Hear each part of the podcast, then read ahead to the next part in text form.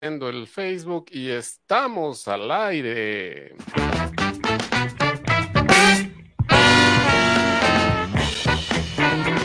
Hola, hola, hola, buenas noches, buenos días, buenas tardes, buenas noches, queridos amigos y amigas, donde quiera que se encuentren.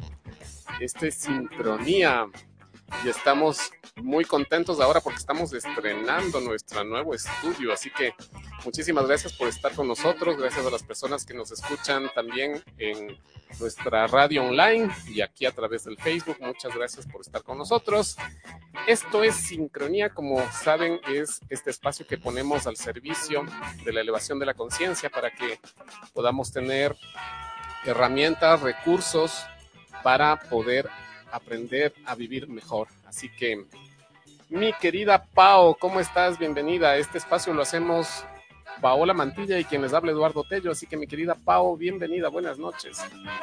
Hola, hola, buenas noches a todos quienes escuchan en diferido, quienes nos acompañan cada 15 días, quienes nos están viendo hoy por hoy y quien, bueno, después a través de los diferentes medios digitales nos van revisando, nos van consultando, nos van comentando qué les parecen nuestros programas en este nuevo formato que estamos inaugurando gracias al trabajo, dedicación de nuestro querido Edu, que le pone todo ese talento y que nos permite tener justamente estas innovaciones que nos ponen súper contentos y nos motivan a seguir trabajando con estas herramientas sencillas que ponemos al servicio.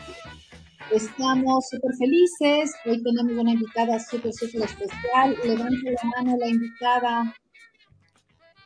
¿Cómo estás, mi Eliet? Les presentamos a nuestra querida colega Eliet Andrade. Ella es terapista sistémica. Eh, somos colegas y nos formamos juntos en esta maravillosa herramienta de las constelaciones familiares. Y bueno, Eli es como en algún momento les comentaba Edu y les hacía estas infidencias online y en vivo, que justamente Eli es quien le trasladó a Edu a este hermoso mundo del descubrimiento interior. Así que te damos eh, la bienvenida, Eliet. Queremos compartir contigo una, una linda velada en la que podamos justamente ir revisando algunos temas que son tan cotidianos como extraños para muchos de nosotros. Así que, Mieli, bienvenida. Eh, con mucho cariño te recibimos aquí. Y bueno, cuéntanos, ¿qué nomás haces? ¿Cómo Bienvenida, mi querida Eliet. Muchísimas gracias, chicos. Eh, muchas gracias por la invitación. Gracias, Pau. Gracias, Edu. Y gracias del reconocimiento, Edu. Siempre también te guardo mucho cariño en mi corazón porque bueno, tú también fuiste para el Raki y abriste también ese, ese espacio. Yo soy terapeuta Rakiram, soy terapeuta floral cuántica, soy psicóloga, eh, y bueno, hago terapia de perdón, soy maestra de péndulo y trabajo con varias herramientas, eh, como yo siempre les digo, yo creo que todo psicólogo debería tener como una caja de herramientas. Entonces tú puedes tomar solo una línea y es como que tuvieras un martillo para arreglar todo. Sin embargo, creo que estamos en tiempos tan convulsos, tan difíciles y de una necesidad de despertar tan absoluto que necesitamos como varias herramientas. Y entre estas herramientas, pues yo tengo las constelaciones familiares que para mí han sido una herramienta básica, o sea, yo creo que es como una guía, pero es importante también hacer saber que no es una terapia en sí, sino una herramienta terapéutica nada más. Y claro, a través de varias herramientas terapéuticas tú puedes hacer muchas cosas y una de las cosas que me gusta con las que yo trabajo es, es la meditación, porque también soy maestra de meditación y a través de la meditación entendí la somatización de ciertos síntomas y de ciertas cosas Em, que ahora me han ayudado mucho en, conjunción con todas las herramientas que tengo eh, para mirar y observar el trauma, que, es una de mis, de mis especialidades. Yo trabajo mucho con ansiedad, con depresión, que están súper vinculados al trauma.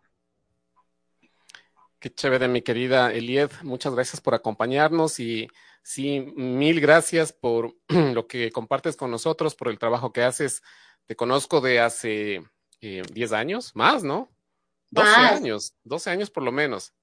Por y lo menos. fue muy lindo porque, como decía la Pau, tú fuiste mi primera terapeuta y me abriste las puertas a conocer todo esto. Yo me acuerdo con tanta claridad cuando te ubiqué por la radio y te llamé y te dije, oye, ¿tú me puedes explicar qué es esto de, de qué mismo es Dios? ¿Qué mismo es esto de, del alma, del espíritu? ¿Qué, ¿Qué mismo es esto? O sea, desde lo más básico, ¿no? En la ignorancia más absoluta, pero también con la curiosidad. Y tú pues con, con muchísima generosidad me enseñaste tanto, tanto que, y me abriste las puertas también a las constelaciones, porque tú fuiste la que me mandó las constelaciones, y ahí conocí las constelaciones. Es un camino interesante igual el mío, porque yo hacía o veía el campo constelar, porque yo trabajaba con cartas, con cartas de ángeles, porque por ahí tengo algunos dones de oráculo, que no, no es adivinatorio por si acaso, porque yo no creo que los oráculos sean para adivinar, sino para guiar, y yo podía ver justamente las relaciones que tenían. Generalmente las personas que me consultaban por temas de pareja, por temas de dinero, había temas con mamá. Las personas que consultaban por temas de trabajo tenían temas con papá. Y yo ya lo veía. Y dentro de la terapia de perdón yo fui empezando a hacer ejercicios sistémicos sin, sin siquiera verlo. Sin saber que eran sistémicos. Totalmente, exactamente. Sin el nombre y, fue lindo. Fue muy lindo y así, y así es como fui llegando cuando, cuando Hellinger vino acá a, Ecuador, tuve la suerte de contactarle y yo traté de encontrar terapeutas que hicieran constelaciones familiares y, créanme que cómo es la vida, ¿no? no yo nunca logré llegar a hacerme atender ni hacerme ver. Em, pasó que, que, yo pasé por un divorcio y después de eso yo quería justamente para evitar el divorcio y no hubo manera de encontrar eh, a estos terapeutas. Y cuando me divorcié, vino Bert Hellinger acá y yo tuve la suerte de poder, de poder estar con él y de poder ver cómo, cómo era el trabajo y me enamoré. O sea, en ese momento supe que en verdad ese era mi camino. Wow, le conociste a Bert, eso es una gran bendición, de primera mano. Totalmente. Y bueno, ahí, ahí la, conocí a Luisa, que es nuestra maestra, y, y, por ahí empezó el camino. Entonces, evidentemente, como ellos ya eran, ya eran consteladores formados, yo enviaba a mis pacientes allá porque sentía que era una gran herramienta. Yo hasta ahora les digo a los pacientes, cuando tú haces una constelación te ahorras unos tres meses de terapia. Fácil. Fácil. Fácil. Bueno, además que eh, la experiencia que tenemos muchos es de que no siempre eh, la constelación se asienta de forma inmediata, también requiere un proceso de digerirlo, de saber em, ir aceptando, no solamente a nivel de la mente, sino a nivel del corazón y, del alma, hasta que se vaya sentando todo este proceso. Entonces, hay veces que es lo que nos decía la maestra. Es Totalmente. Y es ahí donde... Y es ahí donde conecta mucho con el tema del trauma, porque la gente piensa que el trauma es una cosa etérea, así como piensa que las emociones son etéreas. Mira, desde la parte psicológica, eh, nosotros estudiamos mucho como psicólogos del cuerpo entonces, hablamos mucho de neurociencia y del sistema nervioso. Y cuando tú trabajas con el sistema nervioso, es súper interesante darse cuenta cómo nuestras emociones no son una cosa etérea. La emoción es una cosa biológica.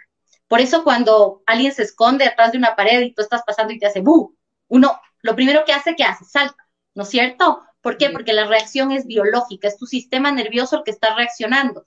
Entonces, las emociones básicamente son biológicas, no son una cosa extraña, ni rara, ni etérea, ni mágica, ni le pertenecen al corazón como algo mágico, como lo hemos visto, sino que están físicamente ancladas en nuestro cuerpo. Cuando tú tienes una emoción difícil, cuando tú pasas por un trauma, se genera un trauma a nivel físico y el sistema nervioso busca formas de evadir. Entonces, no sé, por ejemplo, ustedes han escuchado que gente que pasa por traumas como cortarse la mano, por ejemplo, con una motosierra, ¿sí? En ese momento no siente nada. Dicen que ya llegó al hospital, todo, y recién en el hospital le empezó a doler y ya pues le pusieron la medicación y no fue tan terrible. ¿Por qué? Porque nuestro sistema nervioso tiene un nivel de conocimiento y una habilidad tan grande que lo que hace es desconectar. Pasa exactamente lo mismo con las emociones eh, dolorosas o difíciles para la persona. Cuando tú no puedes manejar una emoción, tu sistema nervioso la desconecta, porque es exactamente igual. Y evidentemente el dolor tiene una función preventiva, es igual que el miedo. ¿Se imagina si no sintiéramos miedo, nos cruzaríamos la calle sin mirar, nos, pasaríamos el semáforo? Nos moriríamos antes de hoy. Exactamente, ¿no? Y provocaríamos accidentes y, y nos dañaríamos. Entonces, todas las emociones, incluso las que decimos malas, yo les digo entre comillas, porque no existe nada ni bueno ni malo, pero cuando, cuando nosotros determinamos eh, y ponte en ciertos sistemas, por ejemplo, tener ira está súper mal visto, qué mal, ¿cómo vas a tener ira? Y vamos generando trauma inconscientemente. Peor si ya eres espiritual. Eh, no, pues imagínate, peor, una persona espiritual, ¿cómo va a tener esas emociones feas y negativas? Tienes que siempre ser luz, el Buda encarnado. Entonces, vamos generando trauma, ¿sí? Porque no, no tenemos derecho a sentir estas emociones, ¿me entiendes? O sea, por ejemplo, la niña que hace una rabieta se pone brava y la mamá le dice, no, mijita, las niñas buenas no se enojan, pero así, ¿quién te va a querer?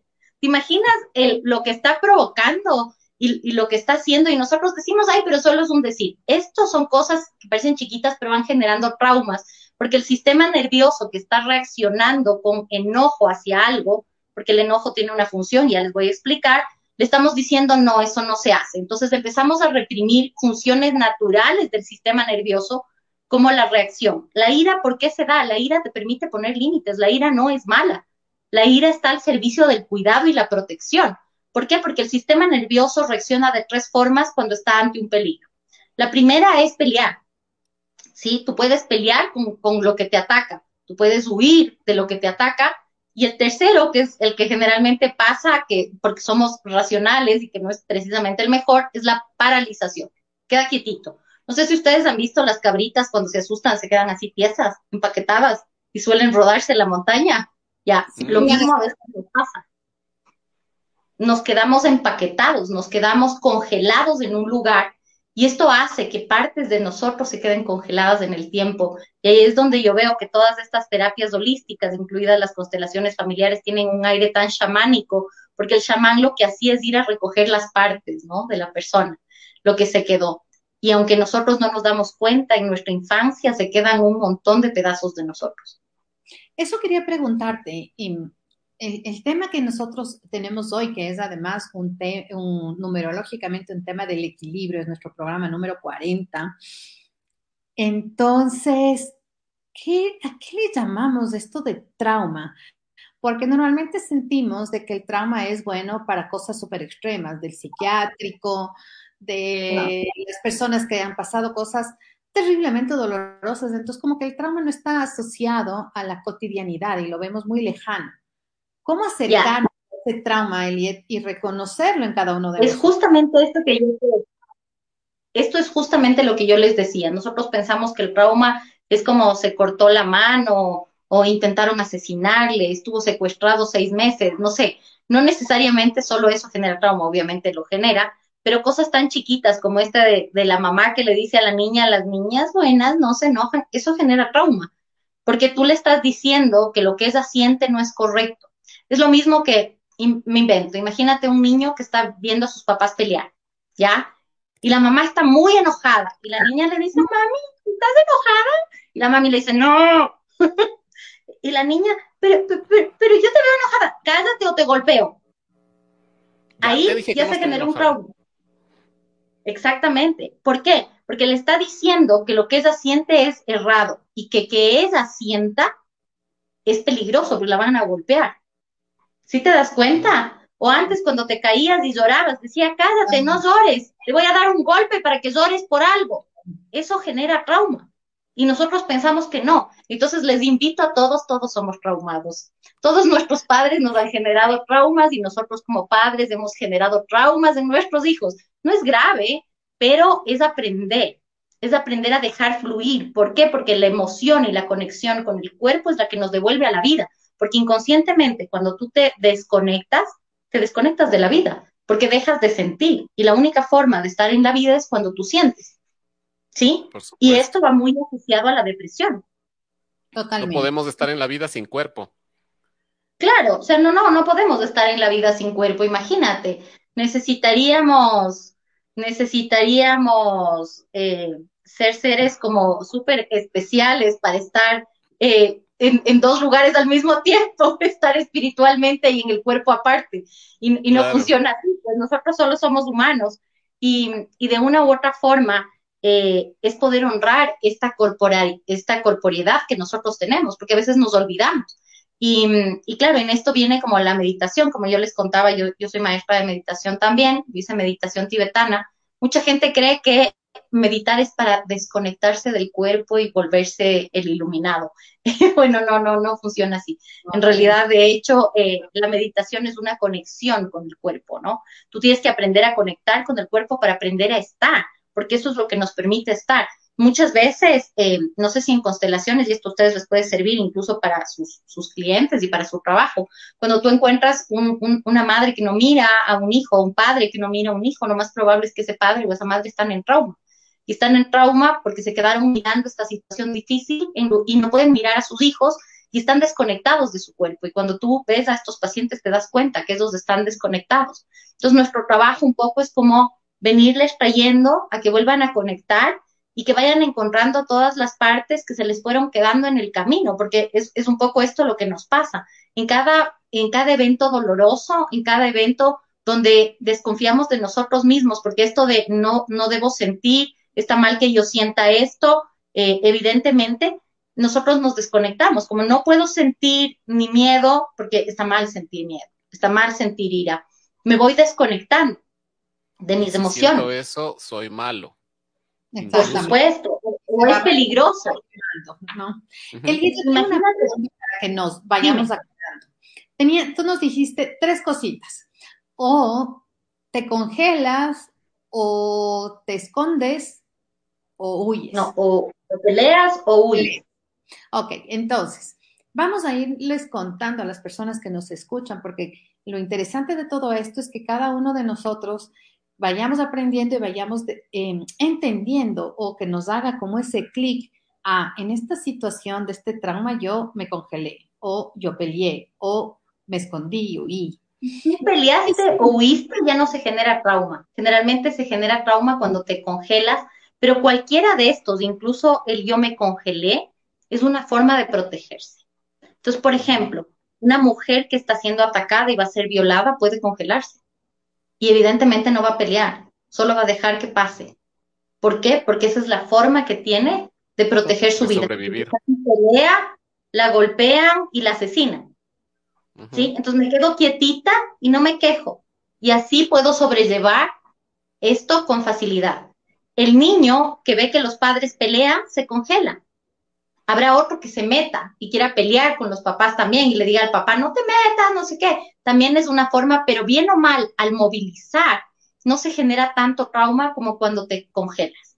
Porque bien o mal, cuando tú haces el movimiento o cuando tú escapas, ¿sí? Algo se suelta. Pero cuando te quedas congelado, eh, es donde se genera el trauma, porque algo se desprende y se queda literalmente congelado. O sea, como cuando en constelaciones vemos que alguien se queda mirando fijamente algo y no puede dejar de ver. Entonces no puede ver a su sistema, no puede ver a su pareja, no puede ver a sus hijos, está viendo algo.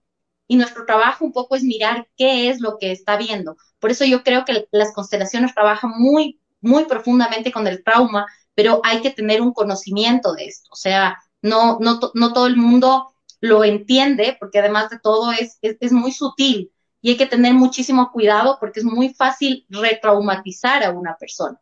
Por eso cuando trabajamos con el trauma hay que trabajar como sumamente delicado, tienes que entrar muy despacito y tratar de dar todas las herramientas posibles para que la persona pueda descongelarse y salir de ese lugar. Muchas gracias, mi querida Elied. Nos están mandando saludos. Muchísimas gracias a las personas que están conectadas, que nos están mirando. Ana Garrido desde Perú, desde Piura, Perú. Hola Anita, muchas gracias por estar con nosotros. También está con nosotros la Carmen Mantilla. ¿Qué tal? ¿Cómo estás?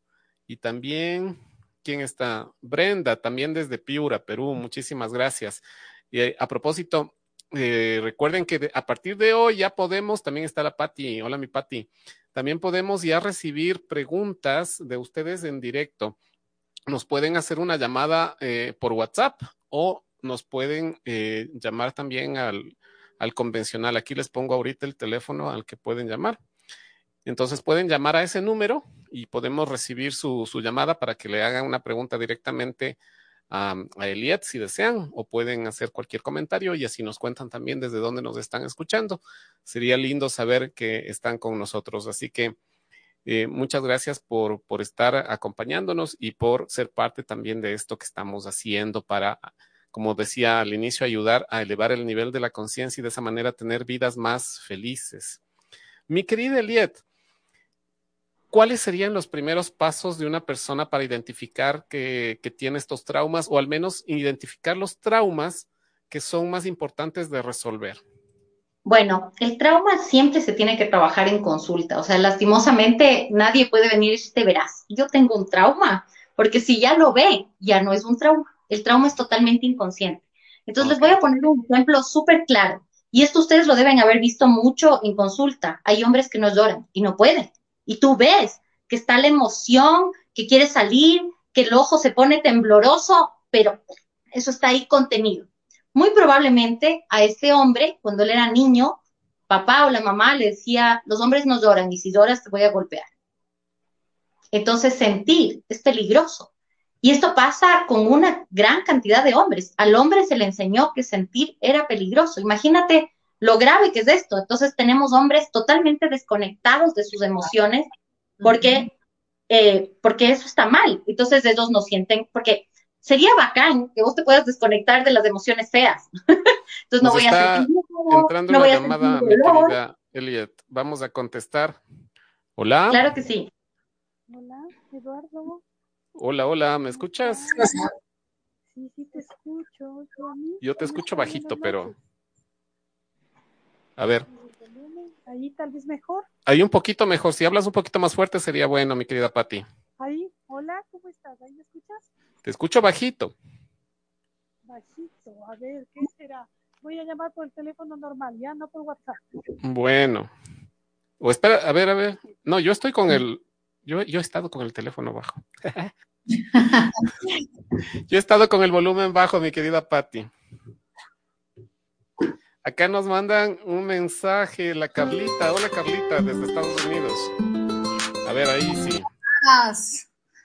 Hola, hola. Hola, Eduardo, ¿cómo están? Muy bien, muy bien. ¿Y tú, mi querida Patti, cómo estás? Muy contenta de poder estar con ustedes nuevamente. Espero con ansia su programa. Ay, muchas gracias. Linda, muchas Muchas gracias. gracias. A ver, mi querida Patti, ¿qué le quisieras preguntar a Elied o quieres hacer algún comentario? El comentario, bueno, pues que desde que les conocí, desde que gracias a ustedes conocí las constelaciones familiares, efectivamente han sido un vehículo de sanación. Yo he trabajado mucho en mi sanidad mental, gracias a ustedes. Conocer algo nuevo, que no sea sentarme en un sofá a contar mi vida y que posiblemente no me escuchen o no les interese, ha sido una cosa fabulosa, realmente aprender que hay algo más allá aparte de, de mí y lo que yo pensaba que pasaba, de que yo era el problema. Y no es que hay un problema con alguien más, sencillamente hay algo por resolver y no necesariamente está en mí, sino buscar, ¿no? Gracias a ustedes se, se ha hecho eso y nos ha servido muchísimo a muchísimas personas, la verdad. Muchas gracias, mi querida Patti. Y Gracias. eso precisamente es lo que buscamos, ayudar a, a compartir lo que hemos aprendido para que pueda servirles a ustedes. Muchas gracias, mi querida Patti, que tengas una linda noche. Gracias por todo y sigo escuchándoles y mirando. Sigan adelante, éxitos y que sigan así para todo el mundo, ¿no? Gracias. Gracias. hasta luego. Muchas gracias, Patti. Muchas gracias a la Patti que nos escucha. A ver, eh, decía mi querida Eliet, esto de, de Ya, acabando un poco la idea. Sí, sí. Justamente quería contestarle, quería contestarle a Pau, acabando la idea. O sea, sería chévere que nos podamos desconectar solo de las emociones feas, ¿ya? Pero lastimosamente no pasa. O sea, tú no, tú no puedes entender que, que exista, por eso no es que existe algo ni bueno ni malo. Son el mismo rango de emociones. Tú no puedes dejar de sentir dolor sin dejar de sentir placer. Entonces, una persona que está bloqueada a sentir la emoción de dolor, también está, está bloqueada a sentir placer. Entonces, el, primer, el, primer ítem que tú tienes que mirar para ver si tú tienes un trauma es si tienes algún bloqueo con sentir. Hay mucha gente que, por ejemplo, le pasa algo y tú le preguntas, ¿qué te pasa? Y, no sabe contestar. No sabe si está enojado, no sabe si está triste, no sabe si le duele, ¿sí? Porque no sabe reconocer las emociones. Si tú no sabes reconocer las emociones, ahí ya hay un inicio de que, o un indicio de que hay trauma. Y eso es necesario de trabajar, conectar con nosotros y aprender a reconocer nuestras emociones básicas. Es indispensable para estar en la vida y para estar disponibles para los demás. Pero el tema es que nuestra educación es totalmente castrante en este sentido, porque si ves que les decimos al niño, no llores, no te quejes, calladito, calladito, ya mi amor, y al niño nadie le pregunta, ¿por qué lloras? ¿Te dolió? ¿Te asustaste? ¿Qué pasó, mi amor? Explícame. No, si tú se le guía para identificar la emoción que está manifestando. Exactamente. Entonces, ahorita desde este lugar, por ejemplo, a los que tienen niños, pregúntenles, a los que tienen hijos adolescentes, pregúntenles, no les digas, ay, no llores, vos lloras por tonteras, ¿qué vas a estar llorando por un guan? Ya debe venir otro, que es lo que normalmente hacemos o lo que nos decían las mamás, ¿no es cierto? Y eso nos desconecta de la emoción y nos va generando trauma porque decimos, está mal que yo sienta tristeza. ¿Por, ¿Por, qué está mal que yo sienta tristeza? Y en el fondo esto es turro lo que voy a decir, pero es la verdad. La mamá no quiere que la hija sufra. ¿Por qué? Porque eso le causa sufrimiento a ella. Entonces, egoístamente quiere que la, la parte de afuera cambie para ella sentirse bien. ¿Sí ven? Siempre estamos buscando afuera en lugar de resolver dentro. Entonces, ahí lo que hay que decir es, mi amor, estás triste, ¿qué necesitas que haga por ti? Y está bien que estés triste, es normal estar triste cuando te separas de alguien. No es como, ay, eso está mal. No, es normal. O sea, seríamos humanos. Debería hacer es entonces enseñar a la gente cómo manejar la tristeza, por ejemplo. ¿Qué hago cuando estoy triste? Primero identificar qué es tristeza o es enojo, ¿no? Y si es tristeza, digo, ok, ¿qué hago para manejar la tristeza de manera que esta experiencia mía yo la pueda procesar y no se me convierta en un problema que se, cree, que se quede ahí a largo plazo, ¿no? Exactamente, porque ahí es donde se genera el trauma, porque yo no resuelvo, porque la emoción viene para que tú resuelvas algo, ¿sí? Es como el miedo, no, no es que te quedas con el miedo, cuando te asustas así, lo que haces es te pones como alerta o sales corriendo, ¿no es cierto? Esa es, un poco la reacción. ¿Sí? Exactamente, y eso es lo que debemos hacer y para eso está cada emoción, para que tú tengas una reacción que te ayuda a resolver el conflicto. Pero si yo no resuelvo y me quedo paralizado, eso se va a convertir y se va a generar en un trauma que luego lo que hace es que yo tenga secuelas repetitivas del trauma, ¿sí? Y, es, y es, de ahí es de donde vienen los patrones porque el, trauma se repite. Una pregunta ahí, y es en base a algo vivencial. Cuando uno tiene un trauma, es efectivamente existe esa desconexión, desconexión por el shock propio de un trauma. ¿sí? Se te muere un ser querido, tienes un accidente, te quedas sin mano, que es lo que tú decías, no sientes en ese momento. Es una desconexión tal que tú no sabes qué pasó. ¿Ya?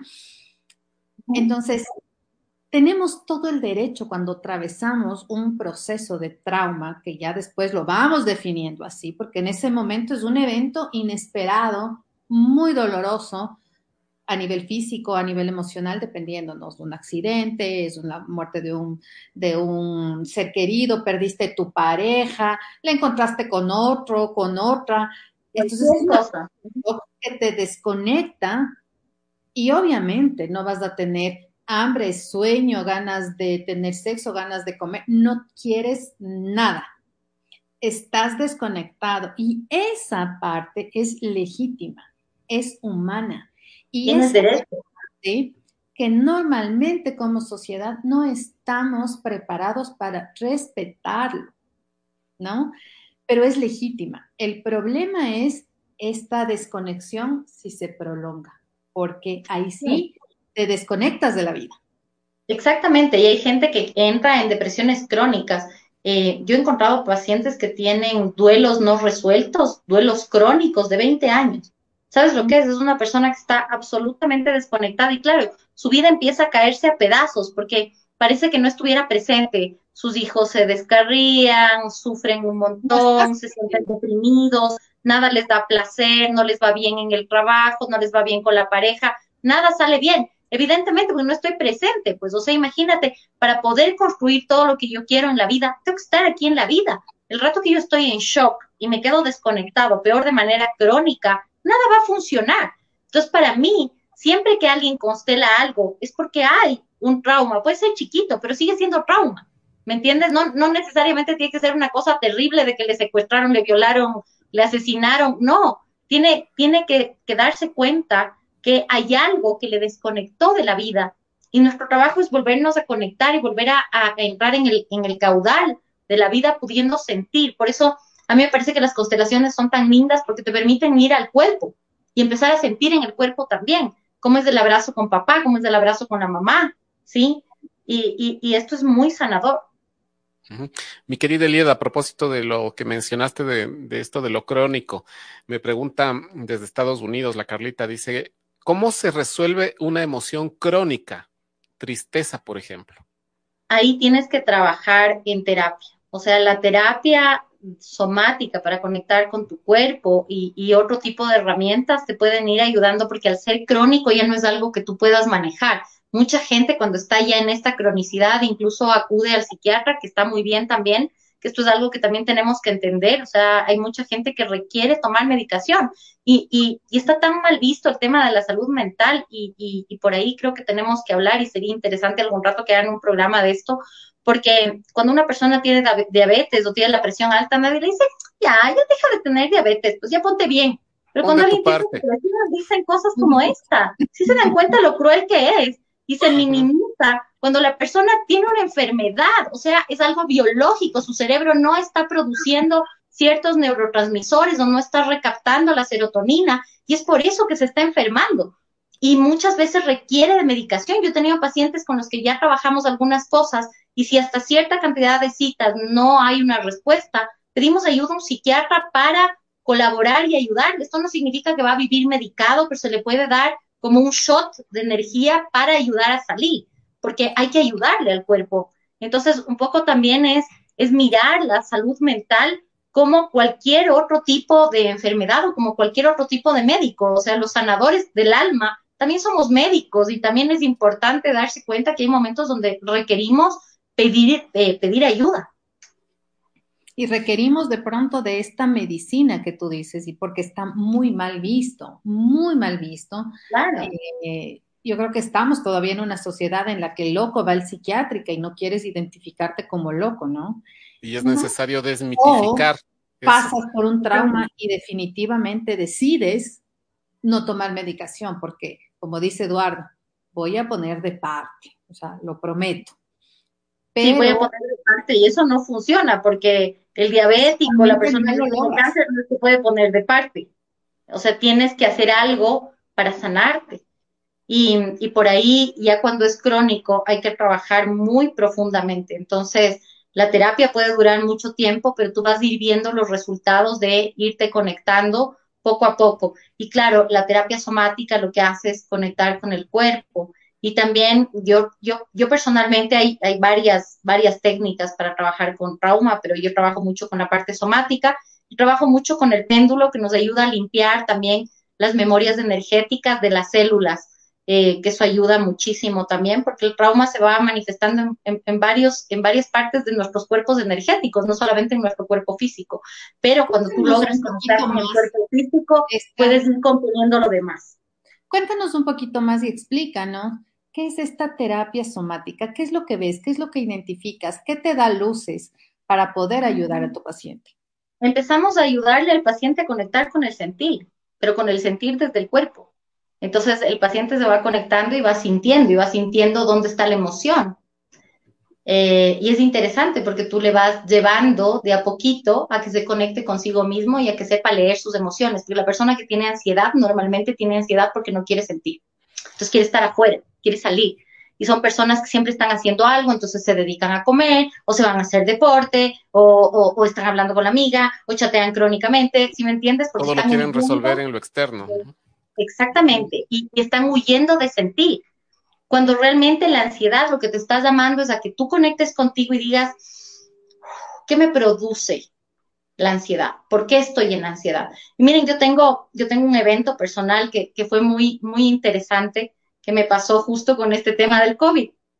Eh, justo eh, terminamos el año y mi hija eh, el, el 30 se había contagiado y yo la vi, o sea, ya cuando supuestamente estaba contagiada, yo la vi, yo tuve contacto con ella, tomamos un café, compartimos un café con un sorbete.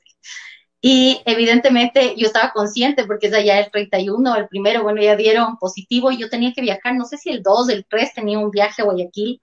y tenía que toparme con unos amigos allá. Y mm, mi médico me había dicho que no pasa nada, que me vaya con mascarilla, que seguramente no estoy contagiada y no sé qué, pero yo tenía una cosa y era como, no, no podía, o sea, ellos me dijeron, no, a nosotros no nos preocupa, ven nomás, entonces dije, ya, ya, bueno, voy, voy. Esa noche ya me senté, tenía la maleta armada, no, no había manera, tenía una ansiedad.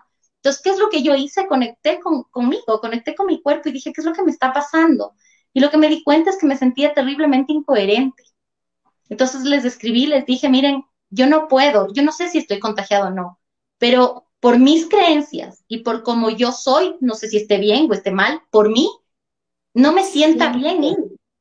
Ajá, entonces no, yo siento que no debo ir y me voy a hacer caso porque siento que es mejor para ustedes, me parece lo más amoroso con ustedes y conmigo.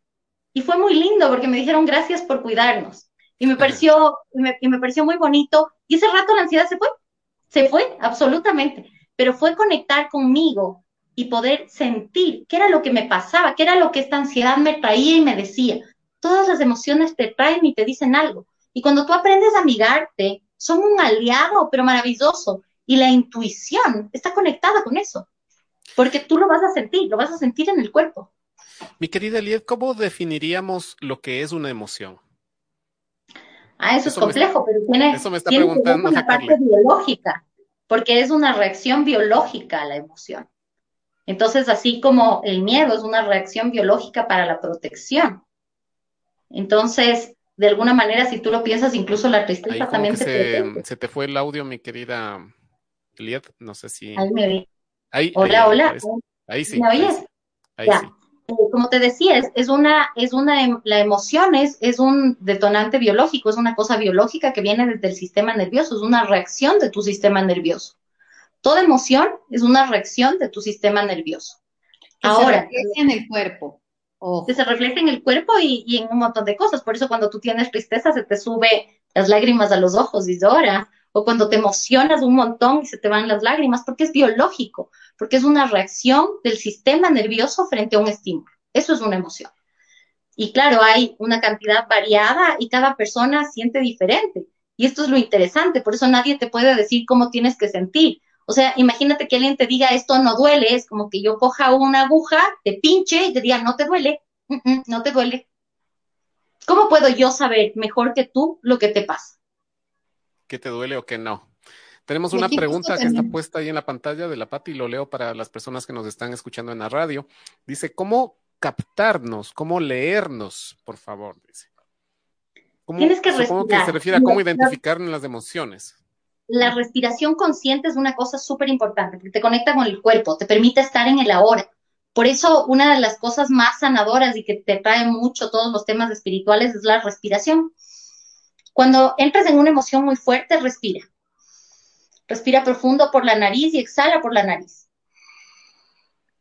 Largo y profundo. Lo ideal para calmar la respiración es contar cinco, sostener tres y botar siete. Inhalo 5, sostengo 3, voto 7. ¿Ya? Esto te va a centrar y te va a traer al cuerpo.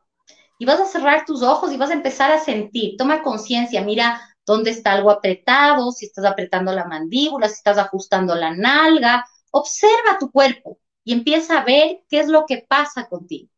Y vas a empezar a tener sensaciones súper distintas. Y no, no uses la cabeza, no, no pienses. Solo siente, solo siente y siente que es, o sea, y date permiso de sentir, porque el problema es que no nos damos el permiso porque aprendimos que las emociones son malas. Entonces yo no tengo que sentir y reprimo. Pero cuando yo me doy el permiso, empiezo a sentir. Y empiezo a descubrir qué es lo que me pasa. Entonces a lo mejor no tengo ganas de irme a la reunión. A lo mejor no quiero comer esta comida que me están brindando, pero porque estoy llena hasta acá, pero me tengo que comer. Y me da vergüenza decir que no pero no le hago caso a mi cuerpo que me está diciendo, estás llena, no comas más.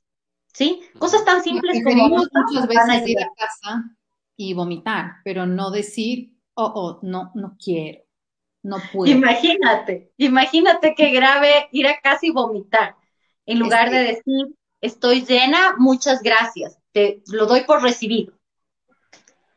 Tiene que ver mucho con, con nuestra autoestima, con con nuestra capacidad de poner límites y muchos otros temas, ¿no?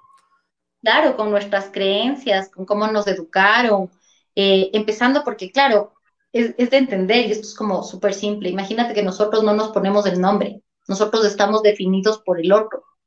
Entonces pensamos que si somos buenos nos van a amar y si somos malos no. Y que lo que yo soy está definido por lo que los demás piensan de mí, no por lo que yo verdaderamente soy. Y solamente cuando conecto conmigo me puedo transformar en lo que yo soy para ser, porque eso es. Yo no puedo ser si no estoy.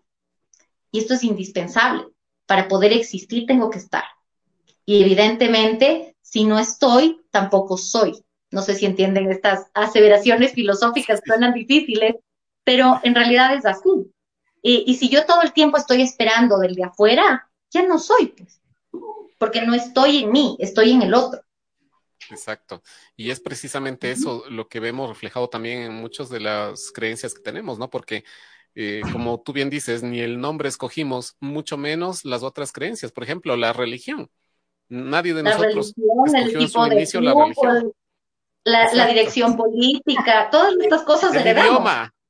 El idioma, El idioma. exacto.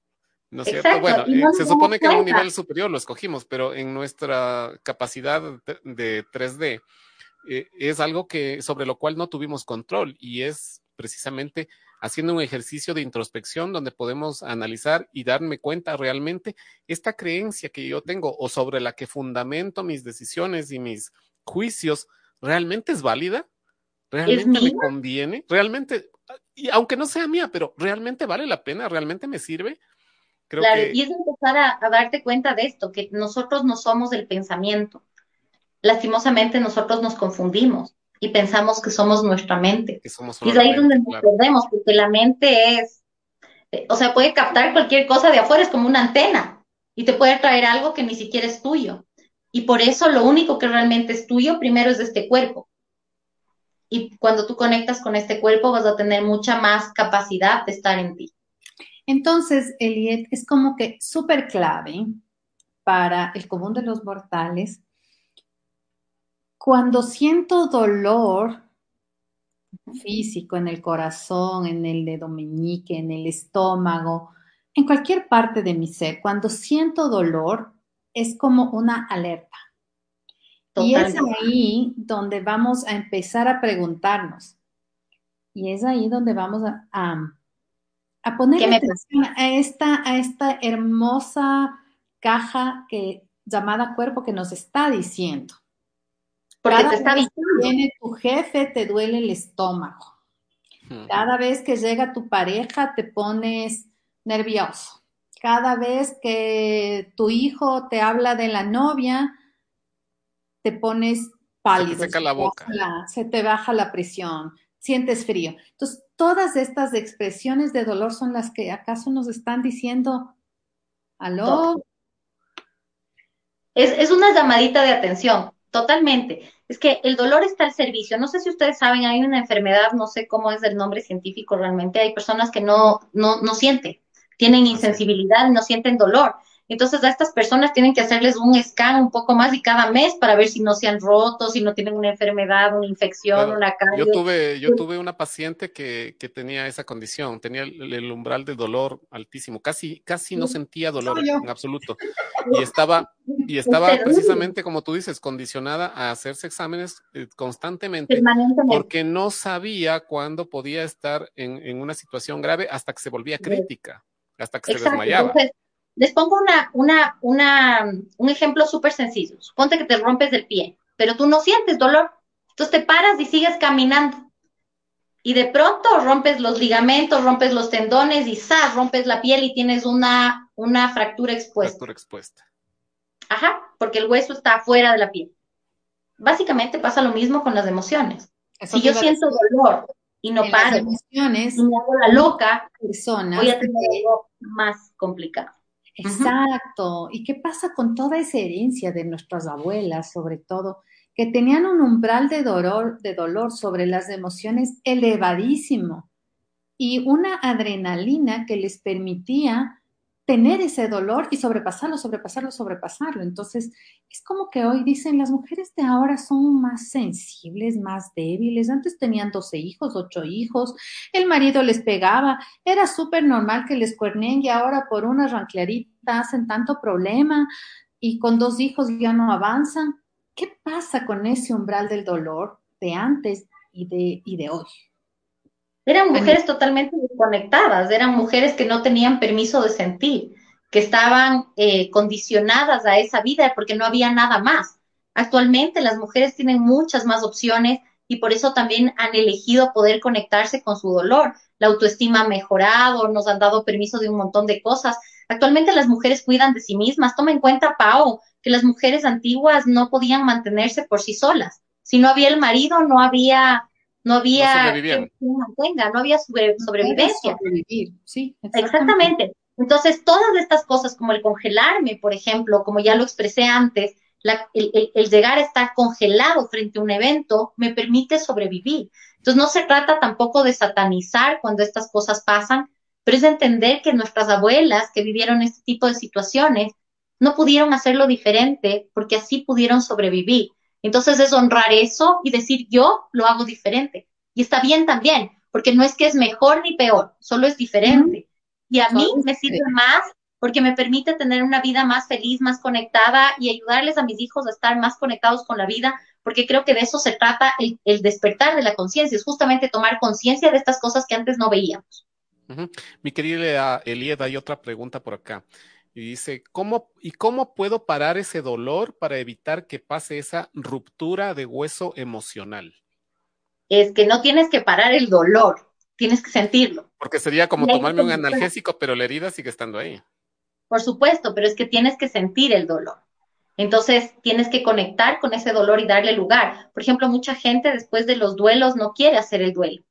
Entonces cada que se acuerda, se ocupa. Mira, yo tengo, em, yo, tengo este tema con mi mamá. Mi mami murió hace aproximadamente dos años y fue muy difícil, muy difícil. Em, yo, yo siento que entré en un proceso depresivo, que es normal, porque perdí a, uno de los seres más importantes de mi vida. Y, y evidentemente nunca me azoté por sentir tristeza, me di permiso y cuando me sentía mal, cancelaba a los pacientes, me hacía bolita en mi cama, lloraba, me pedía un pastel, me comía una hamburguesa, me consentí, me mimé, me sostuve. Y en verdad han pasado dos años y yo les puedo decir que actualmente siento que ese duelo ha pasado, pero porque lo hice, porque me di el permiso. No es que no es que nos zambullimos, y esto es lo que pasa generalmente con los pacientes, dicen, es que si yo entro en ese dolor, es como si cayera en un pozo sin fondo. Es mentira, no es así. Cuando tú entras es como, no sé si se han ido a alguna piscina termal de agua muy caliente que tiene esa piscina de agua fría al lado. Es solamente entras y sales. no es que te quedas en la piscina de agua helada por los siglos de los siglos. Entras y sales. Y es exactamente igual con, eh, con el tema del dolor. Tú entras en el dolor, lo miras, lo sostienes por un momento y puedes salir. Y los duelos se pueden hacer como en, en cuotas. Tú, tú puedes diferir, igual que con la tarjeta de crédito pero lo vas haciendo y te das el tiempo. Entonces, si ese rato, ponte, estaba tomando el café y me vino la memoria de esto que yo tomé con esta persona, este café, y fue tan lindo y me da pena, me doy permiso de llorar. Si me da ganas de llorar, lloro, punto. Y, y no cuestiono y no pregunto, simplemente me dejo sentir y eso va a ir sanando y vamos a evitar que se haga crónico. Además que es súper lindo lo que tú dices porque este ejemplo de la tarjeta de crédito es válido el dolor tiene un precio, ¿ok? Le vamos a poner un millón de dólares de dolor, ¿ok? Es un dolor súper grande que de pronto tú no puedes con él. Pero el ir y verlo y mirarlo y llorar y sentir, yo también puedo decir con una experiencia propia, tú lo vives y lo lloras, pero bien llorado, bien digerido, bien, eh, bien vivido ese duelo que no tengas el más mínimo ánimo, como tú dices, te haces bolita en la cama y no quieres saber nada, no puedes estar conectado con absolutamente nada. Te vistes de blanco, te vistes de negro, del color que decidas. La persona antes de ayer ya no existe, pero eso va a permitir que en un momento dado te reconstruyas. Y los periodos, al principio, si tú pierdes tu pareja en ese momento, quieres tu pareja, o sea, quieres que no sea así, quieres que no te haya traicionado, quieres, eso es lo que añoras y hay que llorarlo, bótate el piso, no importa. Haz tu berrinche, tenemos derecho. berrinche, tenemos todo el derecho. Y en unos meses va a cambiar, ya no te vas a tirar al piso todo el día, te vas a tirar al piso dos horas a la semana. Sí, y, luego tú vas viviendo el cambio. Ahí sí usamos la metáfora tuya que es súper linda de la tarjeta de crédito. Lo vas difiriendo. Y llega un punto en el que sí, tú miras tu voucher, aquí tengo una. Tú miras tu voucher y dices, está pagado el un millón de dolor. Lo viví, es mío, está en mi billetera, es parte de mi historia y esto es mío. Y se integra porque además tiene una razón de ser. Normalmente el dolor de un duelo, bien sea porque perdiste a tu pareja, porque murió, porque se fue con alguien más, eso también es un duelo, ¿sí? Es el precio del amor también, es poder reconocer cuánto amor había, que por eso te duele. Y, es muy bonito cuando tú lo puedes ver. Yo recuerdo que cuando mi mami estaba en proceso de agonía, ella, tuvo la suerte de estar en el, en el Hospice San Camilo, no sé si ustedes lo conocen, es un hospital de cuidados paliativos que tenemos aquí, que es maravilloso, que a propósito yo lo recomiendo siempre. Eh, está dirigido por un sacerdote italiano, que es el padre Alberto. Y un día yo llegaba y yo estaba muy angustiada y tenía mucho dolor y lloraba. Y el padre, con una sabiduría cual ángel, solo me abrazó y me limpió las lágrimas de las mejillas y me dijo, estas son lágrimas de amor y están bien. Y me pareció tan sanador, porque dije, en verdad, tengo derecho a todo esto que me está pasando. Y a veces pensamos que no tengo derecho, que tengo que ser fuerte, porque además de esta es la consigna, ¿no? Y creo que nuestra generación, no sé si a ti, Pau, y a ti, Edu, te pasa, nos vendieron que teníamos que ser fuertes, o sea, nosotros somos una generación de Buzz Lightyear, al infinito y más allá. y claro, no hay posibilidad de que te vuelvas débil, de que no puedas, de que no sea posible, de que te sientes a llorar. No, no, no, tú tienes que conseguirlo, si tú todo lo puedes. Y no es así. También hay que reconocer que somos humanos y que tenemos limitaciones. Y como te decía, y, mucho más cuando estamos en este camino espiritual, de poder eh, acceder a otro tipo de, de, herramientas, de conocimientos, y es como que hasta un peso más grande de, ay, pero es que yo ya debería procesar esto de otra forma. ¿Cómo voy a estar ahí revolcándome en el piso con esta pena y este dolor? ¿No? Y es tanta terapia que he hecho ya, ya no debería reaccionar así, debería tomarlo todo. Y no es así, es entender. Otra vez me duele, ¿cómo es posible después de tanta terapia? O sea, más menos, ¿no? Claro, pero imagínense, solo pónganse a pensar, yo, yo no tengo ningún hueso roto, pero sé de buena fuente porque conozco mucha gente que se ha roto huesitos que dicen que en ciertas épocas del, del, del mes, cuando la luna está más grande, qué sé yo, que les duele y que sienten cuando va a llover o cuando el clima va a cambiar porque duele el hueso. Imagínate si el cuerpo tiene todavía reacciones. Entiendo igual que la gente que tiene operaciones y cicatrices grandes, como la herida de la cesárea, a veces también le molesta, le duele, le estorba. Yo tampoco tengo, entonces no sé, pero entiendo que es así. Si te imaginas si el cuerpo tiene una memoria tan grande, la parte emocional de tu sistema nervioso también tiene una memoria y tarde o temprano algo te va a activar y por eso puede haber pasado la muerte hace 20 años, igual pudiste haber hecho bien hecho el duelo y estar pagado el voucher, y pero un día te duele. ¿sí? Es normal y está bien. Y lloras bien yo creo, Yo creo que por eso, mi querida Elied y Pau, es tan lindo el proceso de las constelaciones porque nos ayudan a hacer esa reconexión con el cuerpo, ¿no? Desde cuando empezamos a, a, a ser de representantes y, y nos dicen, siente, no, no pienses, siente. Pero ¿a quién represento yo? No importa. Porque a veces meterte información en la cabeza y querer reaccionar desde la cabeza. Ajá, claro. soy, hombre o mujer, no. Siente en el cuerpo la información que tu cuerpo te da. Exactamente, y por eso es tan sanador. Mira, yo les digo a los pacientes de mucha gente que a veces no se puede pagar las terapias semanales o no se puede pagar sino una terapia al mes. Yo le digo, no importa, las demás sesiones, conéctate a las constelaciones y ponte al servicio. Y es increíble porque tú vas haciendo el proceso desde ahí y muchas veces a ustedes debe haberles pasado, a mí me pasó cuando, cuando éramos estudiantes, incluso cuando yo llevaba a mis pacientes, a veces entraba a representar y yo ya salía constelada ya. porque ibas viendo cosas, gracias, iban integrando pedazos de uno y uno empezaba a decir, ah, mira, ahora esto tiene sentido, o ahora entiendo porque mi mamá o mi papá hacía esto, y empiezas a tener mucha más conciencia, porque porque va desde este lugar y este es el orden y esto es algo que es muy importante. Si yo puedo reconocer mis emociones y validarlas, estoy en la capacidad de reconocer y validar las emociones del otro. Entonces, si yo no las reconozco en mí, tampoco las reconozco en los demás. Y eso hace que las relaciones interpersonales sean tan difíciles y dolorosas también. Mi querida Elida, aquí hay otra pregunta de la Patti. Te la pongo en la pantalla y la voy a leer igual para las personas que nos escuchan. Léela, por favor, porque no veo. Dice, conozco a alguien que va 10 meses de duelo por su padre, pero no quiere sanar.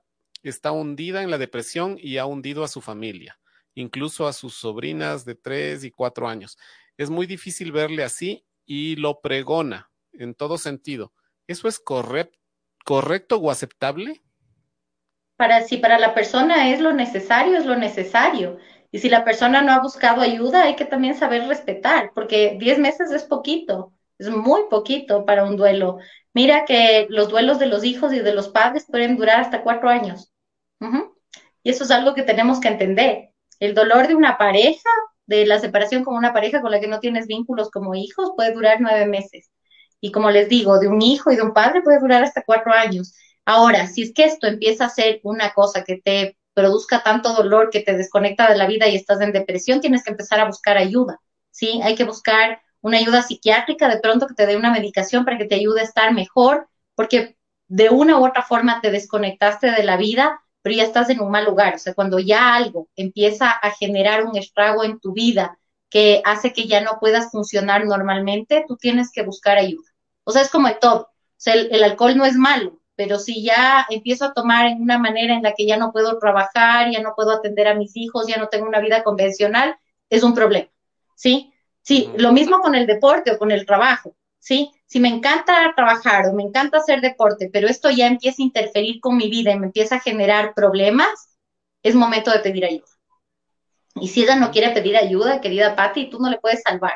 Esto, esto es algo que es indispensable y es súper necesario aprender no podemos salvar a nadie. Yo suelo hacer una analogía bien, bien chévere en esto. Yo les digo a los, a los pacientes que a veces cuando alguien está mal es como que estuviera metido en una piscina de caca, o la caca hasta aquí, ¿ya? Y en lugar de salir, lo que generalmente dices, no hagan olas para que no les llegue a la boca. Para que no me salpique. Y eso es súper respetable, pero suponte que vos desde afuera le dices, ve, muévete, acá hay una escalerita, vos puedes salir. Capaz que llega a la escalerita y te dice, mmm, Aquí está calientito, afuera está frío. Yo ya me acostumbré. Y está calientito, pues está cómodo. Y tú no le puedes obligar. Y suponte que te desesperas y dices, no, es que tienes que salir y vos vas a meter tus brazos en la piscina de caca y por la gravedad, el que está abajo te va a jalar y te vas a caer en la caca de cabeza. Así es que hay que recordar que el que a Salvador se dedica, crucificado termina. Y eso es algo que es muy importante. Sí, y eso de que hay que aprender a, a mirar con respeto los procesos de cada persona, ¿no? Lo que Solo podemos acompañar. Y de pronto lo que ella necesita es que alguien le valide, porque cuando le decimos, ya, ya ponte bien, eso no ayuda. Es como decirle, yo entiendo tu dolor, cuéntame cómo te sientes, qué te pasa, qué te duele, qué necesitas, qué puedo hacer por ti. Eso es mucho más amoroso que decirle, ya pues ya es hora de que te pongas bien, porque eso no ayuda. Nos estás jodiendo a todos. le hace sentir a ella que lo que ella siente está mal y se tiene que desconectar. Entonces entra en trauma y solo se queda atorada en la muerte. No puede salir de ese lugar. Y probablemente ha tenido tanta presión por ser fuerte que quizá por eso está en ese lugar, porque nadie le dio permiso de sentir o nadie validó lo que ella estaba sintiendo. Dicen que les encantó la frase, no sé si se refieren a esa de que el, que a, a Salvador se dedica, crucificado termina. Al menos la Carlita dice que le encantó. De Susi también dice que le encantó la, la Susi también nos dice lo mismo. Es que es verdad, ¿no? Siempre nosotros estamos además que juzgando desde nuestra perspectiva que ya son 10 meses, que ya son 5 meses, que además son 3, 4 personas que están afectadas, que ya deberían. Es un poco lo que hablábamos de poner de parte. Pero los traumas y los duelos son largos y son tan individuales que cada uno va transitando por él, a su manera. la muerte es un trauma. Total. Y esto es algo que hay que reconocer. Por eso en las constelaciones, una de las cosas que se ve como, como los nudos energéticos son las muertes. O sea, tú ves una implicación muy fuerte siempre que hay una muerte.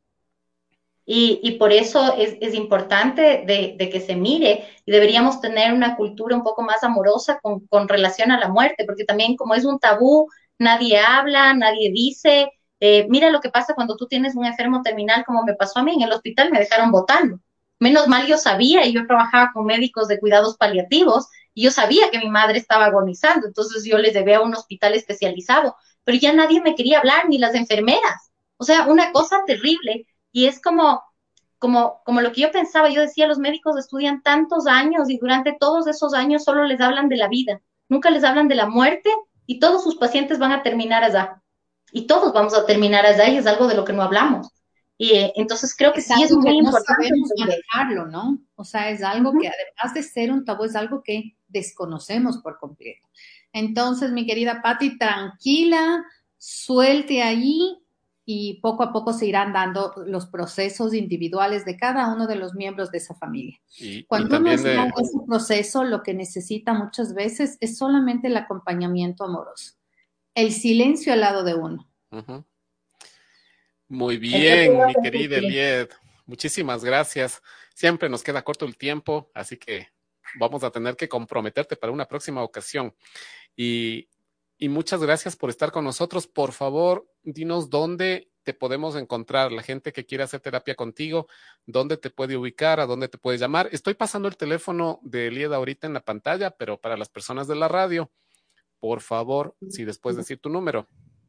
Claro que sí, me pueden encontrar en las redes sociales. Ustedes ingresan mis apellidos, Andrade Bon, con B larga, B-O-N, Andrade Bon en Google, y les aparecen todas mis redes sociales. Mi nombre es difícil de escribir, pero facilito de pronunciar, es Eliet, con H. Mi querida Eliet, se cortó el audio, se cortó el audio, no te escuché lo, último. Bueno, pueden ingresar en Google mis apellidos, Andrade Bon, con B larga, B-O-N, Andrade Bon, y ahí les aparecen todas mis redes sociales. Me pueden seguir en Facebook, Facebook, Instagram y, TikTok que tengo para, para, que puedan comunicarse conmigo, que tengan un poco de información de quién soy. Siempre estoy subiendo cosas interesantes. Y para las personas que quieran hacer terapia, pueden comunicarse al WhatsApp del 098 44 33 761. 098 44 33 761. Ya saben, así que ahí le pueden ubicar el LED y y bueno, hay mucho material tuyo, ¿no? En el Internet hay muchos videos, hay muchas charlas y es fantástico porque la información que nos das es muy, muy, muy clara y muy fácil de entender. Y eso me encanta de, de lo que tú haces, mi querida Eliet. Muchísimas gracias por acompañarnos. Y pues eh, decirles a nuestros amigos que en 15 días tenemos la siguiente charla que va a estar con nosotros el Roberto Ortiz nuestro amigo también artista. Entonces vamos a hablar de la espiritualidad y el arte, cómo se manifiesta estas, e, estas frecuencias de, otra dimensión en lo material a través de la belleza en el arte. Así que eso vamos a hablar y vamos a, entender, también cómo se hace la sanación a través del arte, ¿no?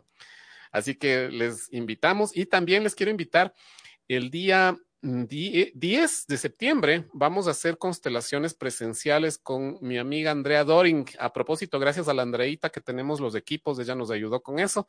Gracias. Muchísimas gracias, Andreita.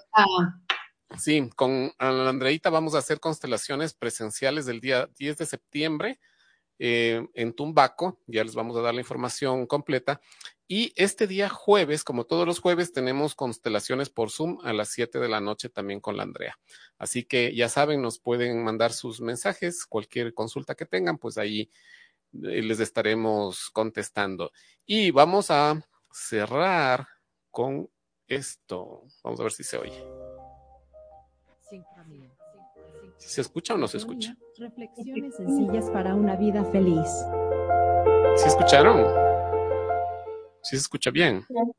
Ya, perfecto. Repita, repita, porque está lindo. A ver. Sincronía, sincronía, sincronía, reflexiones sencillas para una vida feliz.